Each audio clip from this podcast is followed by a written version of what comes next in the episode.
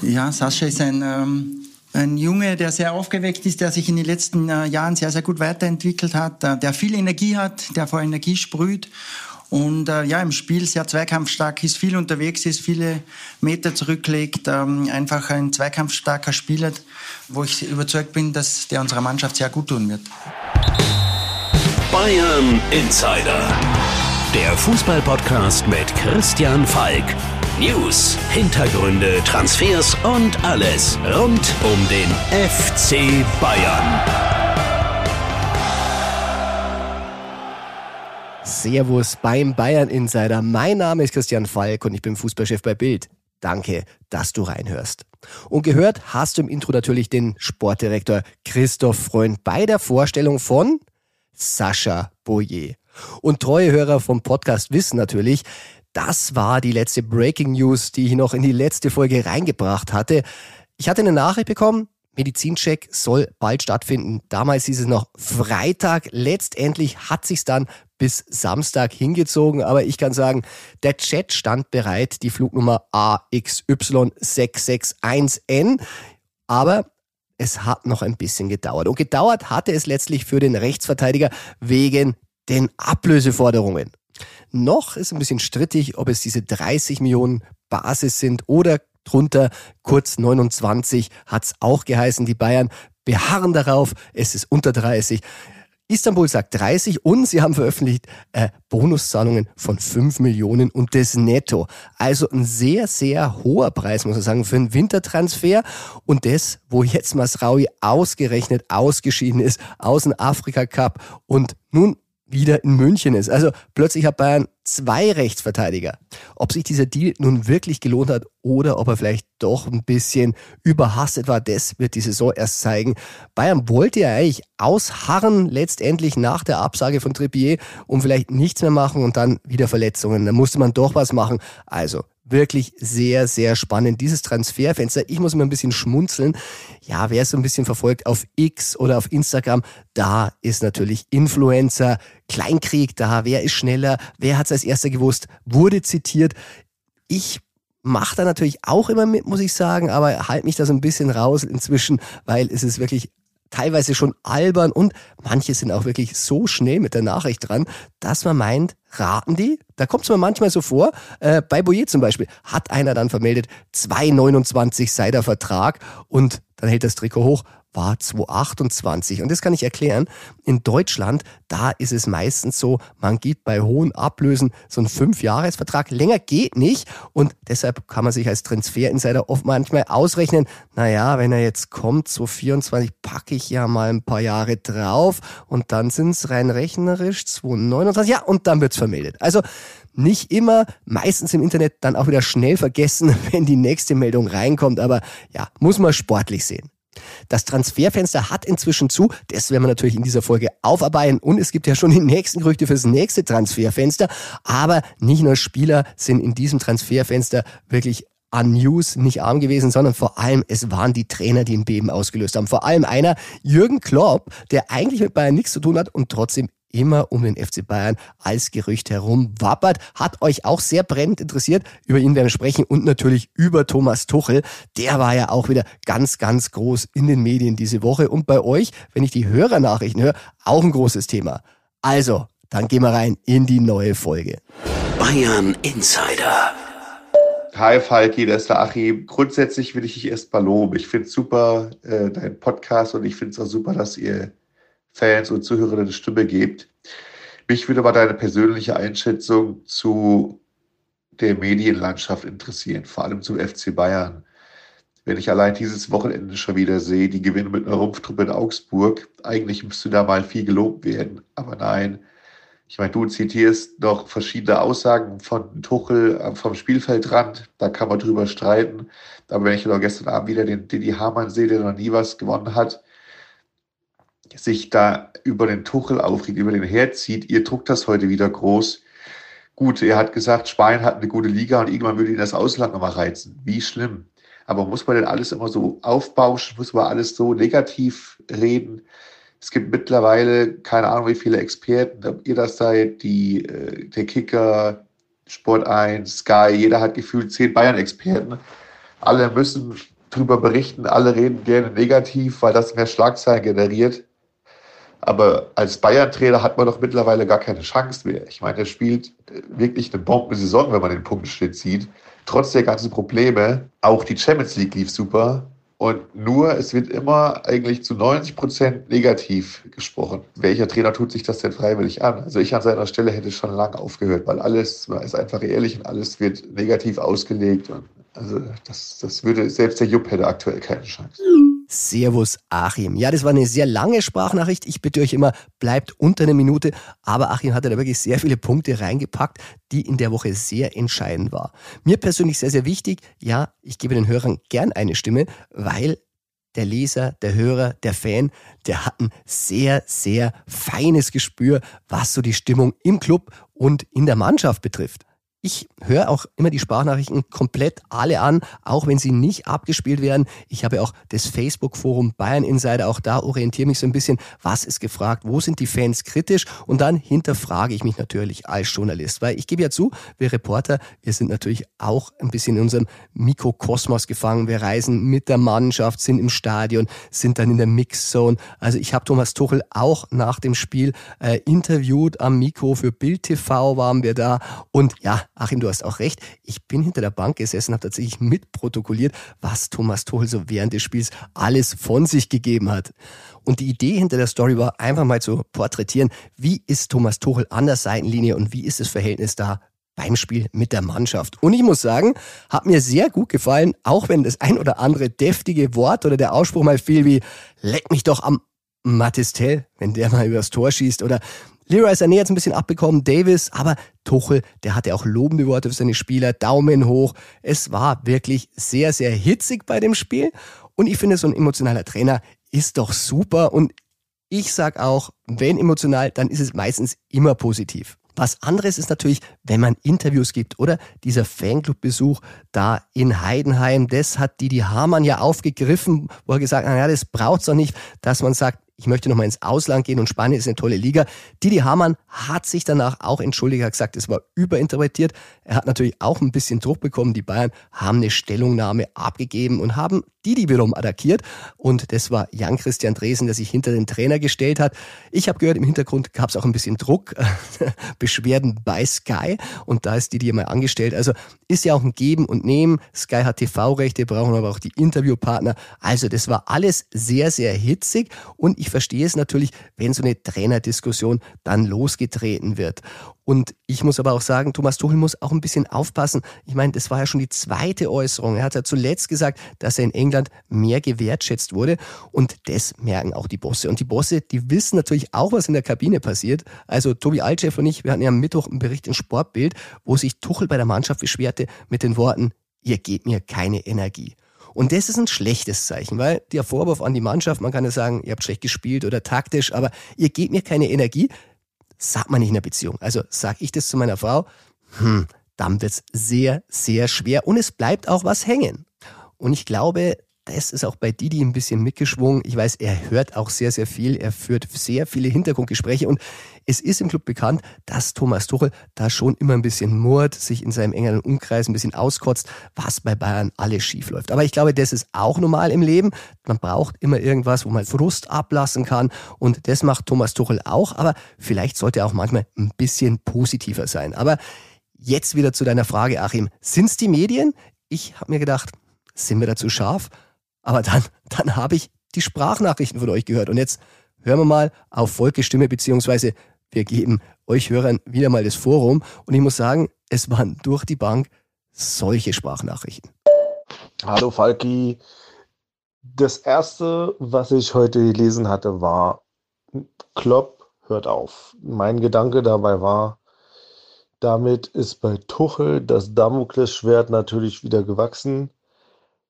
Was denkst du, versucht Bayern Klopp zu bekommen? Es war ja, waren ja mal dran gewesen. Damals gab es dann den falschen Jürgen, den Jürgen Klinsmann. Wie sieht es jetzt aus?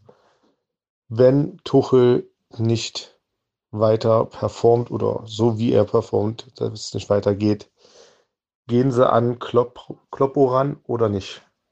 Danke, schönen Tag noch. Servus bin's der Chris aus Köln. Du, mal eine Frage. Ähm, was hältst du von der Theorie? Weil ja jetzt die Woche Klopp sein Ende verkündet hat in Liverpool, dass Xavi Alonso zu Liverpool geht, weil er es Bayer Leverkusen nicht antun will, zur direkten Konkurrenz zu gehen. Und dafür kommt dann Klopp zu Bayern oder würde das auch nicht machen aus äh, ja, Loyalität zu, zum BVB? Was hältst du von der These? Danke dir, ciao! Die Sprachnachrichten von Philipp und Chris, die ihr gerade gehört habt, die sind nur stellvertretend von ganz, ganz vielen Nachrichten, die ich reinbekommen habe. Und viele fragen, kommt Jürgen Klopp zu Bayern?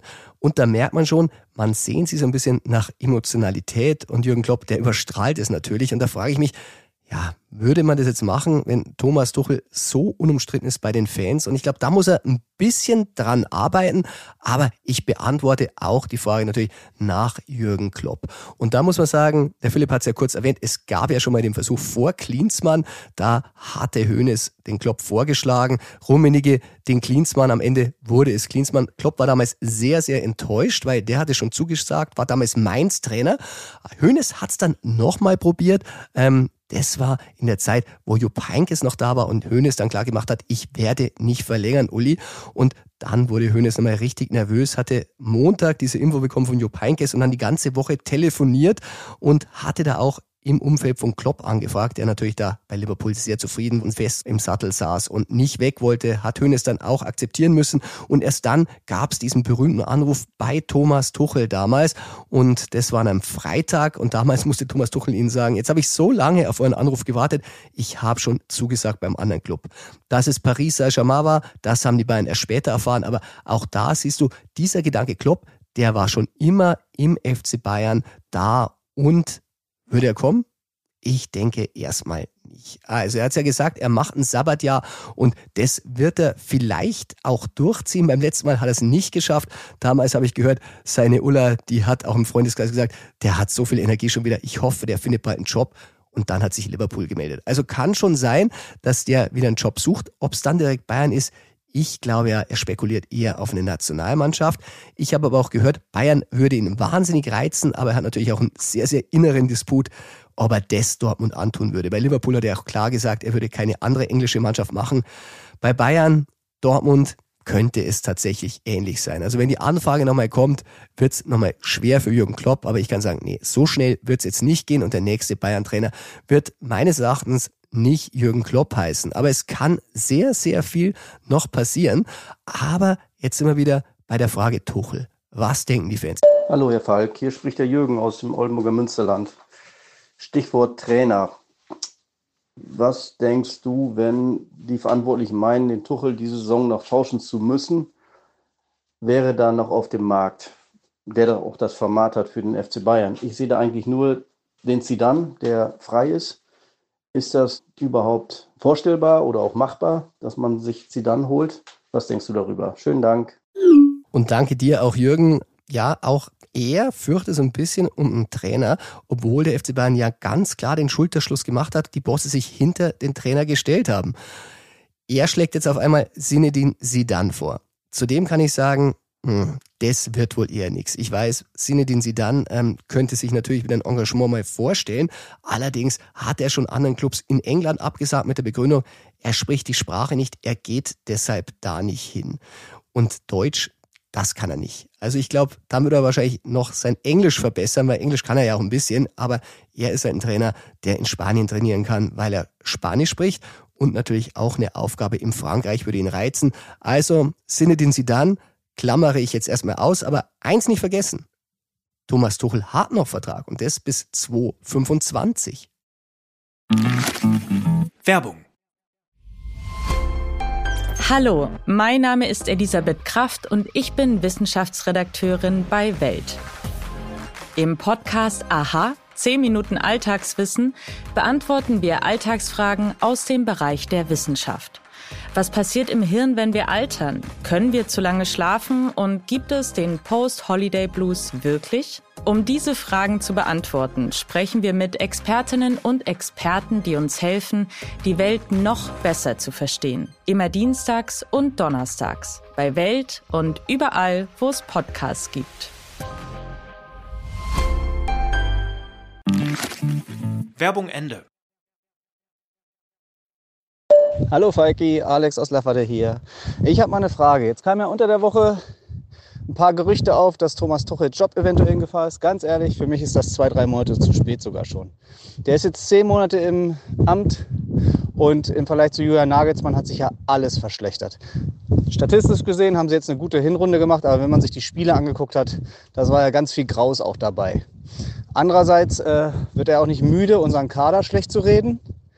Also ist einer der Top 5 Kader Europas und er wird einfach nicht müde, diesen Kader schlecht zu reden und wir gehen teilweise in die Gefahr, gute Spieler, die jeder andere haben will, ob es jetzt ein Kimmich ist, ein Goretzka ist, ob es ein Delicht ist, zu verlieren.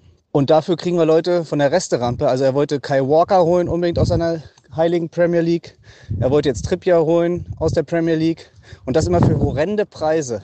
Ich sag mal, das hat ja schon Erinnerung an Jürgen Klinsmann, der damals auch einen Thomas Müller verkaufen wollte, einen Marcel Jansen abgegeben hat und dafür einen Lenten Donovan oder einen Massimo Otto geholt hat. Also vielleicht sollte man einfach dem Herrn Tuchel den Gefallen tun, wenn er so unzufrieden ist mit dem Kader, ihn freistellen und den Hansi, der nicht so viel Glück hatte, ähm, beim DFB mal fragen, ob er nicht sich vorstellen könnte, wieder auf der Trainerbank Platz zu nehmen. Gerade jetzt, wo Brazzo, mit dem er sich ja nicht so gut verstanden hat, wieder weg ist. Ich glaube, der könnte die Mannschaft wieder gut unter Kontrolle kriegen und auch wieder vereinen. Weil ich sag mal, der letzte Trainer, den wir hatten, der so schlecht über den Kader gesprochen hat, das war Nico Kovac mit dem Vergleich, wenn alle in der Champions League 200 PS haben und der eigene Kader nur 100 PS, kann man nichts machen. Wie das am Ende ausgegangen ist, dürfte hinlänglich bekannt sein. Weißt du da vielleicht mehr? Servus Alex. Also, um Nico Kovac ein bisschen in Schutz zu nehmen, er hat es nur über den FC Liverpool gesagt, dass der ein Ferrari ist und Bayern eben nicht, nicht alle anderen Champions League Mannschaften. Aber okay, ich weiß, was du meinst. Und ich muss auch sagen, dieses ähm, Kadergerede, vielleicht wird man da Tuchel nicht ganz gerecht. Also er möchte halt immer mehr. Jeder Trainer möchte mehr, immer bessere Spieler. Letztendlich hm, ich habe mich auch bei Chase ein bisschen umgehört. Man sagt ja immer so, ja, ein super Trainer, aber beim Einkaufen jetzt nicht so gut. Lukaku lässt grüßen. Also vielleicht sollte man das wieder mehr in Bayern Hand, im Managerhand nehmen, wenn Ebal da ist. Bei Bayern war es ja eigentlich Tradition. Die Führung kauft ein und der Trainer muss damit arbeiten.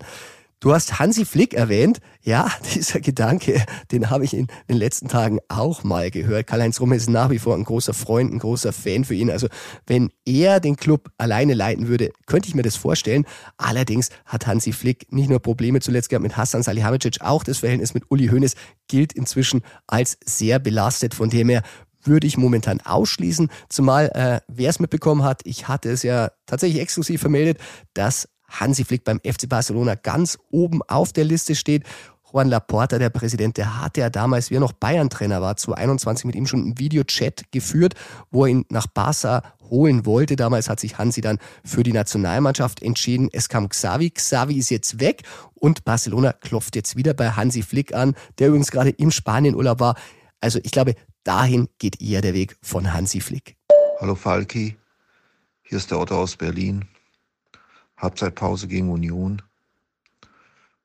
Ich habe den Eindruck, die Mannschaft spielt gegen den Trainer.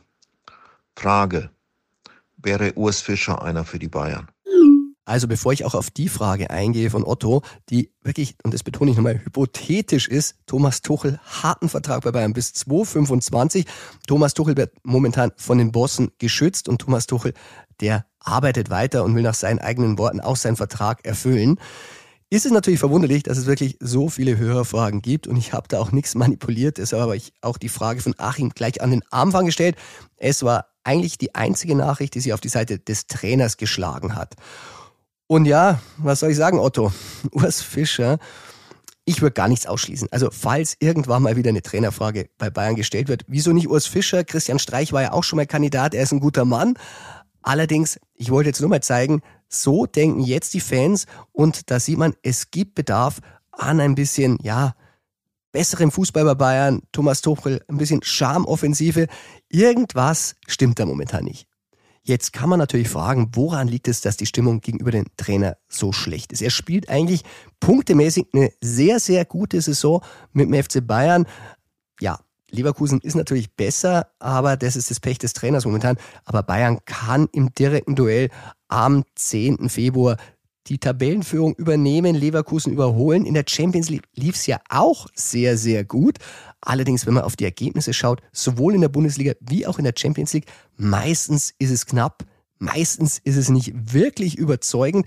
Und so richtig Spaß macht der Fußball momentan auch nicht, der bei Bayern gespielt wird. Hängt natürlich auch mit vielen Verletzungen zusammen, aber das kann es allein nicht sein. Wenn ihr mich fragt, glaube ich, dass Thomas Tuchel ähm, gefeuert wird? Ich denke, nein, wenn er einen Titel holt. Holt er keinen, scheidet er gegen Lazio Rom aus.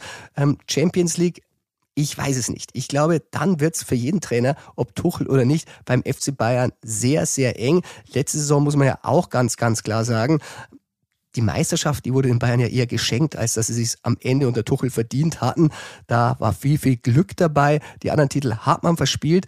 Titel, das ist das, was beim FC Bayern zählt und es ist die beste Jobversicherung für einen Trainer. Und somit stellt sich schon die nächste Frage, was kann Thomas Tuchel besser machen? Bayern Insider.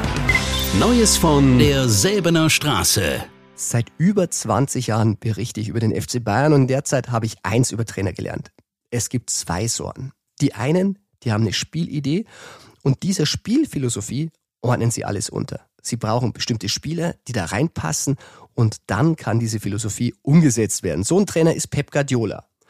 Und dann gibt es Trainer, die schauen sich die Mannschaft an, schauen, welche Spieler haben welche Stärken und dann passen sie das System den Spielern an, die sie wirklich zur Verfügung haben. Und so, einer, so ein Trainer war Ottmar Hitzfeld, den ich immer sehr, sehr bewundert habe.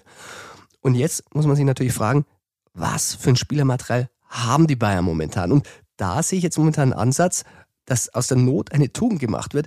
Denn dadurch, dass so wenig Spieler da sind, müssen Spieler spielen und zwar auf den Positionen, wo man sie einsetzen kann. Und da freue ich mich, dass einer wie Pavlovic jetzt wieder in Augsburg auf dem Rasen war, weil ich finde, nicht nur wegen seinem Tor, hat es sehr, sehr gut gemacht. Nach dem 3 zu 2 Sieg der Bayern in Augsburg durfte ich am Sonntag zu Gast sein im Sport 1 Doppelpass.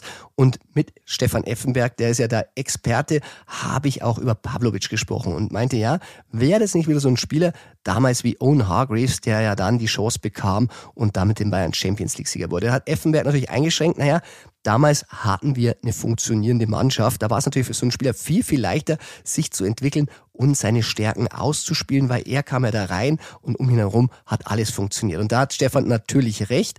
Aber Pavlovic hat auch so gut funktioniert. Und auch, weil ein Spieler gespielt hat, der unter Tuchel nicht immer das Vertrauen hatte und jetzt spielen musste.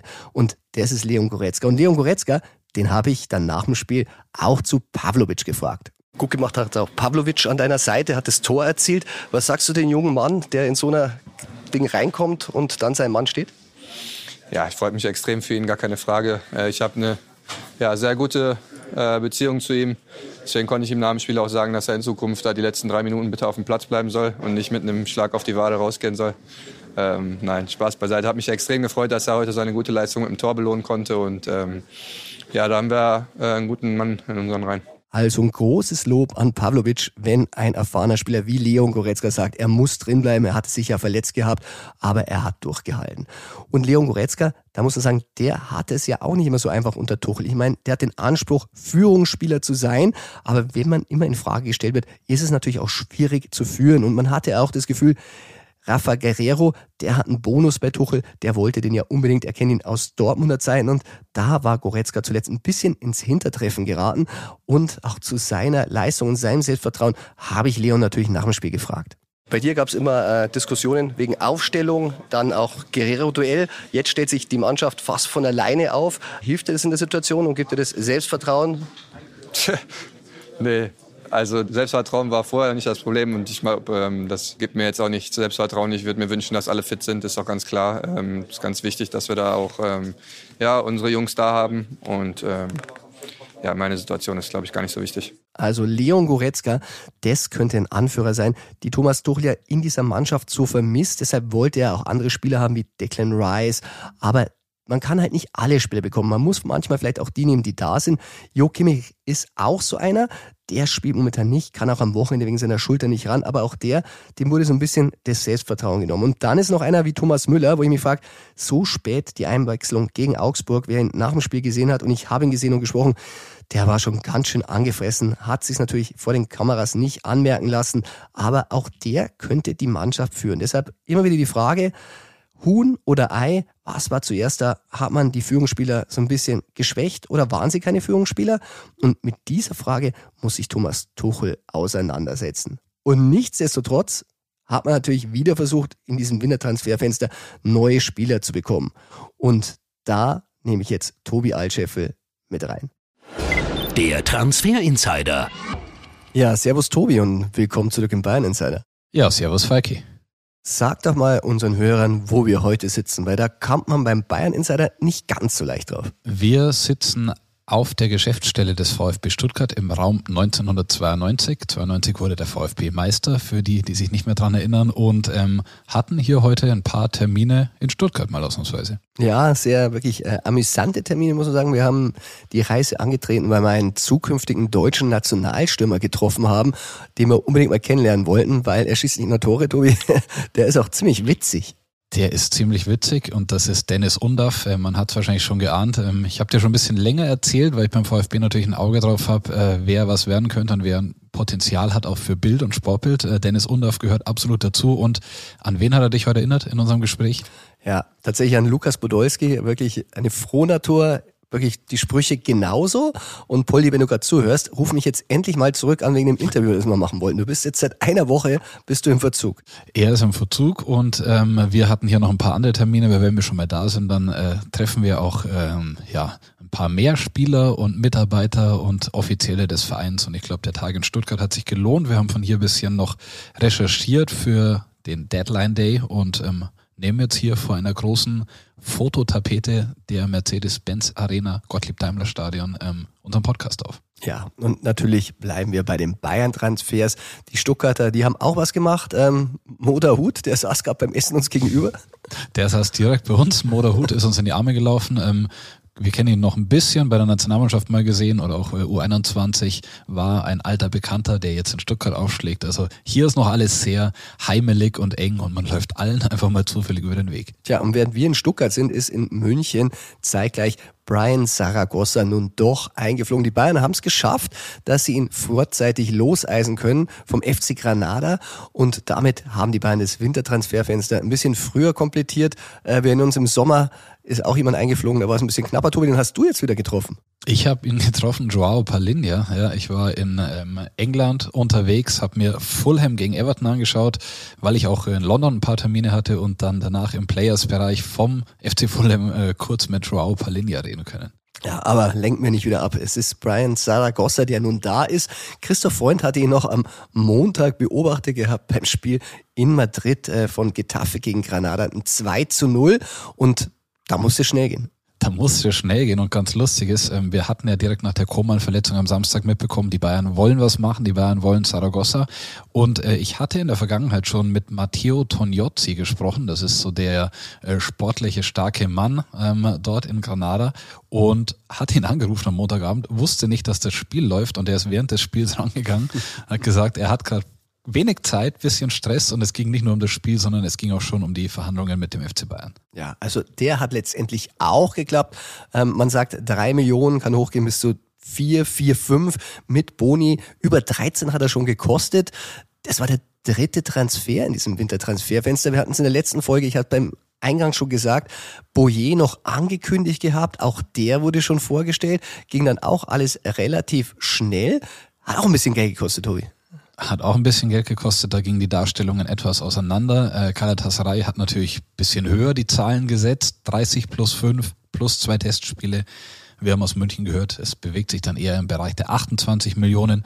Aber können wir hier nochmal bestätigen, die zwei Testspiele, die sagen, beide Seiten sind ausgemacht und die Bayern haben inzwischen sehr viele Ablösespiele für Kane, Flick, Boyer, also weiß nicht, wo man die alle unterbringt. Ja, und dann hatten wir auch noch Eric Dyer, der hat ja auch ein bisschen Geld gekostet, hatten sie gut verhandelt, es soll bis zu vier Millionen hochgehen können mit Einsatzprämien, aber wenn man das alles mal so zusammenrechnet und bei Galatasaray, da hieß es ja 30 plus 5 oder 29 plus 5, aber selbst wenn man das zusammenrechnet, sind es schon 43,5 Millionen, die jetzt im Winter extra ausgegeben wurden. Und da sind die 13 Millionen, ähm, die man sowieso schon für Saragossa gezahlt hat, ja noch nie mehr dabei, Tobi. Ja, aber es war natürlich der ausdrückliche Wunsch ähm, von Thomas Tuchel, dass, dass man was macht im Winter. Ich glaube, es wären zwei Transfers geblieben, wenn Koman sich nicht verletzt hätte. Jetzt sind es eben schon drei im Winter geworden. Der Kader sollte breiter werden. Ähm, in der Spitze ist er im vergangenen Sommer schon ähm, besser geworden. Und ja, jetzt hat er mehr Auswahl, der Thomas Tuchel. Ja, die Frage ist, äh, ob die Bayern dann im Sommer wieder ein bisschen sparen. Einer, der billig zu haben wäre, wenn man das vergleicht, das ist Serhu Guirassi und den haben wir hier in Stuttgart ja auch schon bei ein paar Leuten mal fallen lassen. Den Namen haben wir fallen lassen. Wir haben das vor, ich weiß gar nicht wie viele Wochen oder Monaten mal exklusiv vermeldet, dass der auf der Liste der Bayern steht und auch hier in Stuttgart haben wir in ein, zwei Gesprächen mitbekommen. Ja, der VfB weiß sehr wohl, dass die Bayern den beobachten und ähm, man könnte sagen, hä, es ist doch Kane da, wieso Girassi, aber Chupo Choupo-Moting will im Sommer, wird im Sommer gehen und man will noch einen anderen Top-Stürmer neben hinter Kane haben. Tja, und für 20 Millionen ähm, ist es wirklich ein günstiges Paket. Er hat ja schon 17 Tore und ich glaube, letztendlich wird es dem VfB dann egal sein, wer die Ausstiegsklausel zieht, weil sie können dann eh nichts machen. Sie können dann nichts machen und ähm, ich glaube, ja, wie du sagst, die sagen, muss er jetzt nach England gehen, muss er wirklich weg, dann kann er auch ruhig in der Bundesliga bleiben. Also die waren recht entspannt äh, beim Interesse des FC Bayern. Die wollen jetzt erstmal, dass er schnellstmöglich wieder zurückkommt, für den VfB spielt, nach dem Afrika Cup und äh, nach der Saison wurscht, wo er hingeht. Tja, und für den FC Bayern wäre es ein Statement, beide Torjäger in der Bundesliga auf Platz eins und zwei im Kader zu haben. Gibt Schlimmeres. Gibt Schlimmeres und der VfB hat ja dann immer noch äh, Dennis Undorf. Ja, und dem behalten sie hoffentlich, haben eine Kaufoption. Wirklich toller Typ. Aber von dem werdet ihr lesen, Mittwoch in Sportbild. Also da muss man wirklich mal reinlesen, weil was der erzählt. Ich sag nur, ähm, was hat er gegessen? Toast? Und Krautsalat? Toast und Krautsalat, als er 18, 19 war, weil er nicht mehr Geld hatte und ähm, Pfandflaschen mussten alle gesammelt und weggebracht werden, ansonsten hätte das Geld nicht gereicht. Also man sieht, auch mit dieser Ernährung reicht's am Ende vielleicht doch noch zum Profisportler. Tobi, aber das Transferfenster geradezu und trotzdem gibt's wieder jede Menge Gerüchte. Und das ist natürlich prädestiniert für das True or Not True Ping Pong. True or Not True? Das ist hier die Frage. Tobi, dann fange ich mal an. Und zwar, Saragossa hat ja letztendlich geklappt, aber kein Transfer, wo nicht immer wieder was mitwabert. Und eine Meldung, die ist hochgeploppt. Das war ESPN. Die haben verkündet, Bayern hatte Steven Bergwin von Ajax Amsterdam als Saragossa-Satz auf dem Zettel und angefragt. Ist es true or not true? Das ist true. True. Und das haben wir eigentlich äh, ja zeitgleich mit den Kollegen berichtet, hatten auch einige Gespräche nach Holland. Ähm, ich hatte mit den Beratern, dem Berater von Bergwein gesprochen.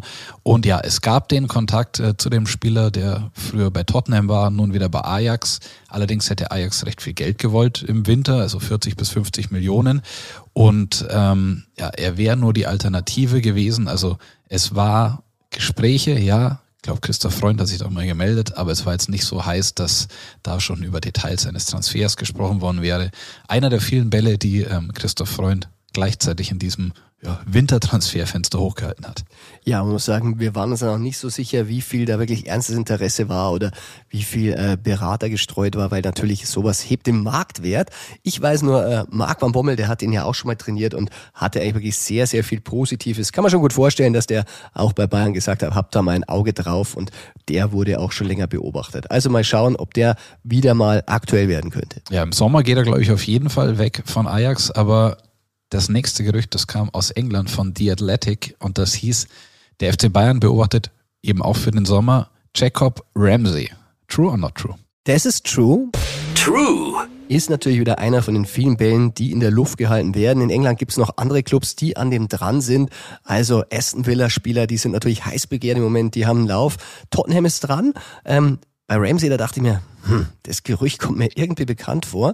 Und dann dachte ich mir, Aaron Ramsey. Das war ja auch schon mal ein Gerücht, ich weiß noch 2018, da hieß es, der ist ganz, ganz heiß bei Bayern. Äh, wir hatten es verifiziert, war da nicht so heiß, wurde nur von seinen Beratern angeboten. Ich bin nur ein bisschen stutzig geworden, weil Aaron Ramsey, das ist der Bruder von Jacob Ramsey. Aber dann habe ich nochmal nachgeschaut und gesagt, nee, die heißen nur gleich. Es gibt tatsächlich auch noch einen Aaron Ramsey, der spielt beim FC Burnley und das ist tatsächlich der Bruder. Und der andere, der damals angeboten wurde, der hat bei Arsenal gespielt und ich glaube, der spielt jetzt irgendwie in Cardiff, in Wales. Also ich glaube, der kommt für diesen True or Not True Ping Pong Bayern Insider nicht mehr in Frage, oder Tobi? Der kommt nicht mehr in Frage. Ich glaube, ich habe ihn in diversen äh, Stadien auf der Insel schon spielen sehen. Jetzt, wenn wir über ihn reden, ja, Jacob Ramsey ist vom Profil her, glaube ich, jetzt nicht absolut das, was die Bayern suchen. Auf der anderen Seite ähm, Verstärkungen im Kader, Kaderumbruch vielleicht im Sommer. Hatten wir auch in Sportbild darüber berichtet, dass Thomas Tuchel denn da einen neuen Wind im Team haben will. Also interessanter Spieler, spielt eine gute Saison. Äh, zuletzt war es bisschen schwieriger bei Aston Villa die Spiele, aber schauen seinen Weg weiter an und kommen zum nächsten Gerücht, das du mir vorliest. Ja, Tobi, wir haben ja auch über diesen Spieler, der jetzt gleich fällt, der Name, beziehungsweise der andere Spieler auch schon geredet, weil er ist ein Vorbild von unserem neuen Freund Dennis Undarf. Und ähm, den kriegen die Bayern nicht mehr, ist auch schon ein bisschen alt, aber die Meldung ist, ein Bayern-Neuzugang gilt als nächster Ibrahimovic. Und ich sag nochmal Slatan dazu, gibt ja auch einen, der bei Bayern schon gespielt hat. Ist es true or not true? Ja, das ist true. True. War ein langer Anlauf für dieses Gerücht. Es wurde am Donnerstag dann offiziell vermeldet. Äh, Sturmjuwel Jona Kusi Asare, 16 äh, Jahre alt, ging's lange hin und her. Können wir erzählen, der war in der Vergangenheit schon zweimal am Bayern Campus, zweimal beim Probetraining. Da gab's vielleicht noch nicht so ganz die Überzeugung, die ist inzwischen gereift und gewachsen und jetzt hat man angeblich rund 4 Millionen Euro für den jungen Mann bezahlt, 16 Jahre alt. Über die Vertragslaufzeit wurde ein Geheimnis gemacht bei den Bayern. Nach unseren Recherchen soll das vier Jahre sein. Und ähm, das ist so ein typischer Christoph Freund, Jochen Sauer Transfer. Man sagt, man gibt auch für einen 16-Jährigen eine Millionensumme aus, in der Hoffnung, dass der dann wächst, immer besser wird, oben reinschnuppert, es zu den Profis bei den Bayern schafft oder ansonsten mit vielleicht ein paar Profi-Einsätzen teuer weiterverkauft wird. Ja, ist ein richtiger Brackel, wie man sagt. 1,96 groß. Auch sein Vater hat schon gespielt, Er war ebenfalls Fußballprofi in Österreich, Schweden, Dänemark und Türkei. Und den Sohn, da haben sich die Bayern durchgesetzt gegen echt prominente Namen. Benfica Lissabon war dran, Juventus Turin, Eindhoven, Kopenhagen und RB Salzburg habe ich gelesen. Da wird doch der Christoph Freund nicht sein Notizbuch da mal ein bisschen mitgenommen haben aus Salzburg? Ja, möglicherweise. Und äh, Stichwort Brackel, also ein sehr großgewachsener Spieler, war ganz interessant, denn als der eingeflogen ist nach München, haben schon viele gesagt, der Deal ist durch. Ähm, war er noch nicht, weil natürlich der Medizincheck kommen musste und vor diesem Medizincheck haben mir einige von Bayern gesagt, so jung, so groß, da schauen wir lieber mal genau hin, weil weiß man ja nicht, ob da wirklich äh, alles so gut gewachsen und verwachsen ist. Aber ist es Gott sei Dank und jetzt ist er ein Bayern-Spieler mit der Nummer 9, die er bekommen hat, quasi die Harry Kane-Nummer für den Bayern Campus. Das nächste Gerücht lautet, der Vertrag von Iran Kunda bei Bayern wird nächsten Freitag gültig. True or not true, Falki? Das ist true. True. Ja, auch den hatten wir exklusiv hier vermeldet, schon länger begleitet. Und ähm, dass er kommt, ist kein Geheimnis mehr. Es gab auch schon eine Mitteilung, eine offizielle. Aber eigentlich wird's jetzt erst ernst, weil der junge Mann äh, nächste Woche am Freitag Geburtstag hat. Da wird er 18 und dann kann er erst diesen gültigen Vertrag unterschreiben. Der im Sommer kommt er dann von Adelaide United. Und was wir so gehört haben, äh, gibt's wieder dieses Vertragsmodell 3 plus 2. Hat was immer mit dem Alter zu tun, aber der ist es auch einer, der könnte für die Zukunft der Bayern stehen. Der könnte für die Zukunft der Bayern stehen und der wurde auch im Zuge dieser Diskussionen des Projekts äh, Red and Gold immer wieder genannt. Das ist äh, quasi das Auslandsprojekt äh, des FC Bayern, wo man Vereine wie LAFC mitnimmt, wo man überlegt, wo kann man Leihmodelle anbringen. Also da gab es viele Diskussionen und äh, Gespräche beim FC Bayern zu diesem Projekt, unter anderem auch mit Uli Hoeneß zuletzt und da liegt jetzt auch der Fokus drauf, sich da auf noch breiterem Wege aufzustellen. Der Turm eins haben wir noch und das lautet, Bayern wollte U17-Weltmeister Ramsack um jeden Preis halten. Ist es true or not true? Da gebe ich auch das erste not true. Not true in diesem True Not True Ping Pong. Ja, bei Ramsack, da ging es jetzt lange hin und her. Der hatte viele Berater, die sich um ihn gekümmert haben. Er hat sich am Ende festgelegt. Bei den Bayern hat es da ein bisschen gehakt und dann kam RB Leipzig. Ramsack wurde für ein Spiel nicht in den Kader berufen, da ging der Ärger schon los. Man könnte meinen, es ging vielleicht auch um überzogene Forderungen, wie auch immer. Jedenfalls weiß ich, dass bei den Bayern die Verwunderung über die Wahl RB Leipzig jetzt ziemlich groß ist, denn Leipzig hat keine zweite Mannschaft und der geht jetzt in die U19, aber der Schritt von der U19 zu den Profis bei RB ist natürlich sehr, sehr groß und ich weiß, dass in München viele mit den Augen rollen und sagen, ob das die richtige Wahl war. Also der Ramsack hat ein großes Talent bei Leipzig der Sprung wird sicher nicht einfach. Ja, zumal er auch Angebote gehabt hat aus Italien und Spanien. Ja, kann man nichts mehr machen, ist vorbei. Aus ist und gar ist. Aus ist und gar ist es hier noch nicht. Bevor wir weitermachen, Tobi, äh, wir werden ja noch ein paar Gespräche hier in Stuttgart führen. Auch mit einem Ex-Bayern? Auch mit einem Ex-Bayern. Wir haben jetzt schon die ganze Zeit auf die Tür geschaut, denn wir sind auch noch kurz mit dem VfB-Trainer Basti Hoeneß verabredet. Hatten ein bisschen die Sorge, dass er während der Aufzeichnung reinplatzt. Das ist nicht passiert, aber ich glaube, wir treffen ihn gleich noch. Ja, sehr viel Feingefühl, der junge Mann. Also, dann machen wir weiter.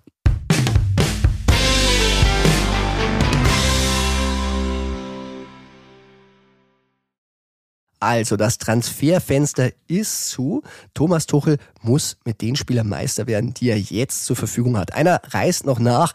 Kim, der ist beim Asien Cup, spielt an diesem Freitag nochmal das Viertelfinale gegen Australien und dann wird man mal sehen, wie weit er kommt. War er eh schon sehr, sehr knapp im Achtelfinale. Da hat man erst in der neunten Minute der Verlängerung den Ausgleich erzielt und dann im Elfmeterschießen das Spiel für sich entschieden.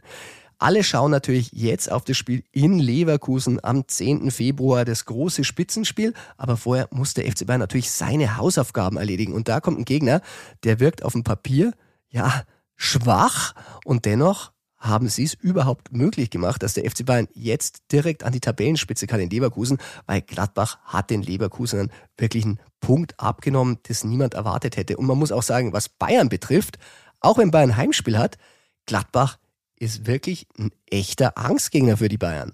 Das 2 zu 1 der Bayern in der Hinrunde gegen Gladbach war der erste Sieg nach einer Serie von fünf sieglosen Pflichtspielen. Damals hat Tell getroffen in der 87. Minute, hat also auch lang gedauert, auf Vorlage von Kimmich. Wie gesagt, der wird fehlen, aber die Bilanz gegen Gladbach, die ist nicht wirklich gut. Seit 2014 holte Gladbach ganze 28 Punkte gegen die Bayern. Und zwar mit 8 Siegen, 4 Remis und nur 7 Niederlagen. Das ist mit Abstand der beste Wert in dieser Zeit.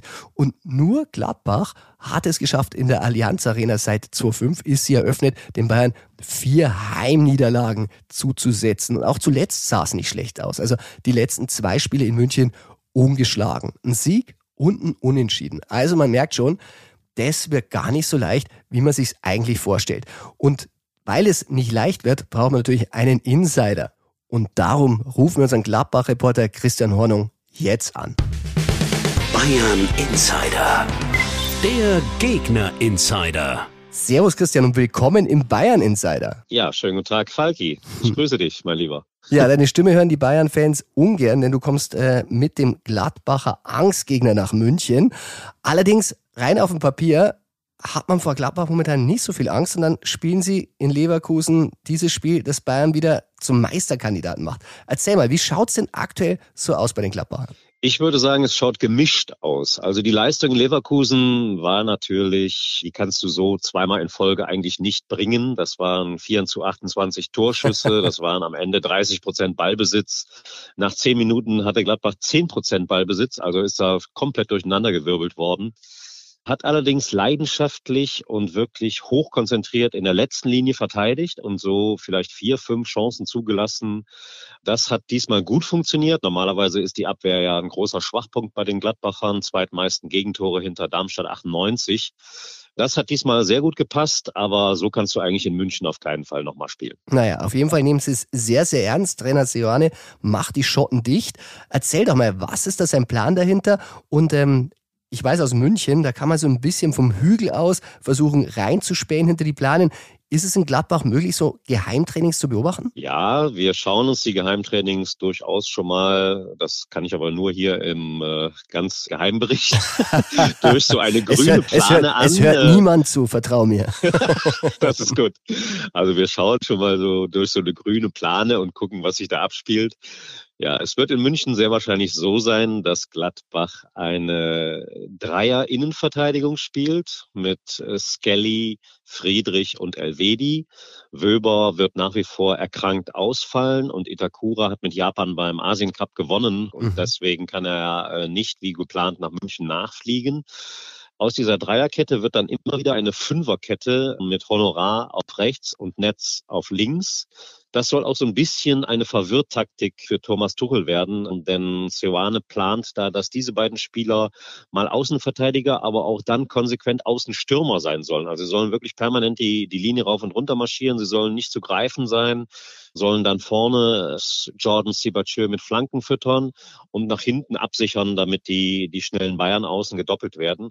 Also es soll eine recht flexible Taktik sein, die nicht so leicht für die Münchner zu durchschauen ist. Na, Thomas Tuchel wird auf jeden Fall sehr dankbar sein für deinen Blick hinter die grüne Plane. Hättest du denn noch einen Tipp, äh, welcher Spieler von Gladbach, von wem geht die größte Gefahr für Bayern momentan aus? Boah, das ist sehr schwer zu sagen. Also die größte Gefahr, eigentlich der große Shootingstar der Saison in Mönchengladbach ist ja definitiv Rocco Reitz. Den hatte Anfang der Saison niemand auf dem Zettel. Ich würde auch mal fast behaupten, dass von den Bayern-Fans nicht allzu viele ihn kannten.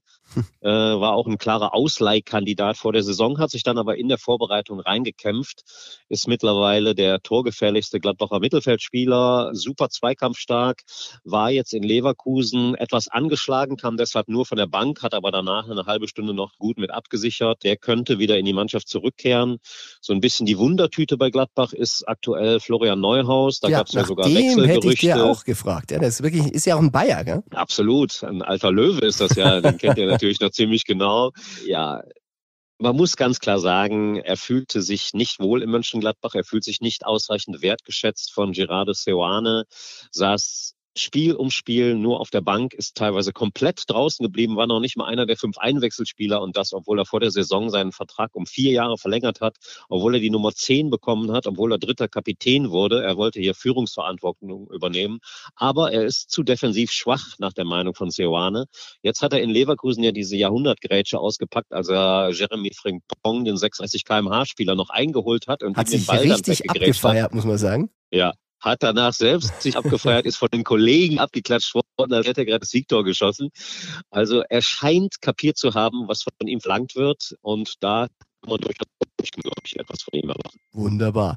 Dann das Entscheidende zum Schluss. Unter diesen Voraussetzungen, wie ist dein Ergebnistipp? Mein Ergebnistipp ist 1 zu 1. Denn äh, Gladbach hat gezeigt jetzt in Leverkusen, dass sie, glaube ich, auch solchen Teams wehtun können. Ähm, sie müssten natürlich mehr Entlastung schaffen, als sie in Leverkusen hinbekommen haben. Das traue ich ihnen aber zu. Also Bayern hat ja auch gerade Probleme äh, in der Innenverteidigung, fehlen Leute. Also ich glaube, dass Gladbach kapiert hat, dass man schneller umschalten muss, konsequenter nach vorne spielen muss. Und da haben sie ja nun wirklich in den letzten Jahren sehr oft gegen die Bayern gezeigt, dass das zum Erfolg führen kann. Ich erinnere mich da vor allem an ein wunderbares Pokal 5 zu 0. ich kann mich da war nicht, Julian ich weiß nicht, von was du sprichst. das kann ich sehr gut nachvollziehen.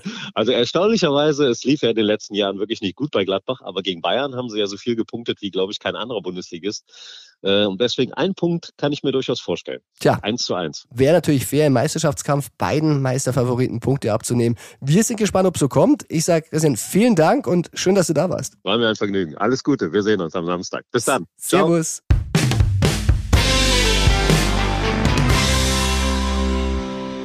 Das war's auch schon wieder mit der Folge Bayern Insider. Ich hoffe, dir hat Spaß gemacht. Wenn ja, dann abonniere den Bayern Insider in deiner Podcast-App. Für Fragen an das Bayern Insider Hörertelefon, da schick bitte die Sprachnachrichten per WhatsApp an 0151 1685 1238.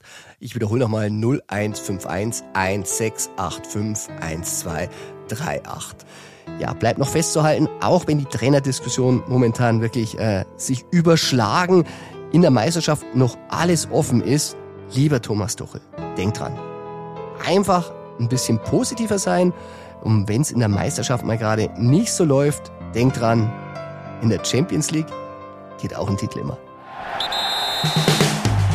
Bayern Insider, der Fußballpodcast mit Christian Falk. Du hast Lust auf mehr Insider-Informationen? Folge Falki in der Facebook-Gruppe Bayern Insider oder auf Twitter und Instagram unter @cfbayern. C für Christian, F für Falki. Und dazu ganz viel Bayern.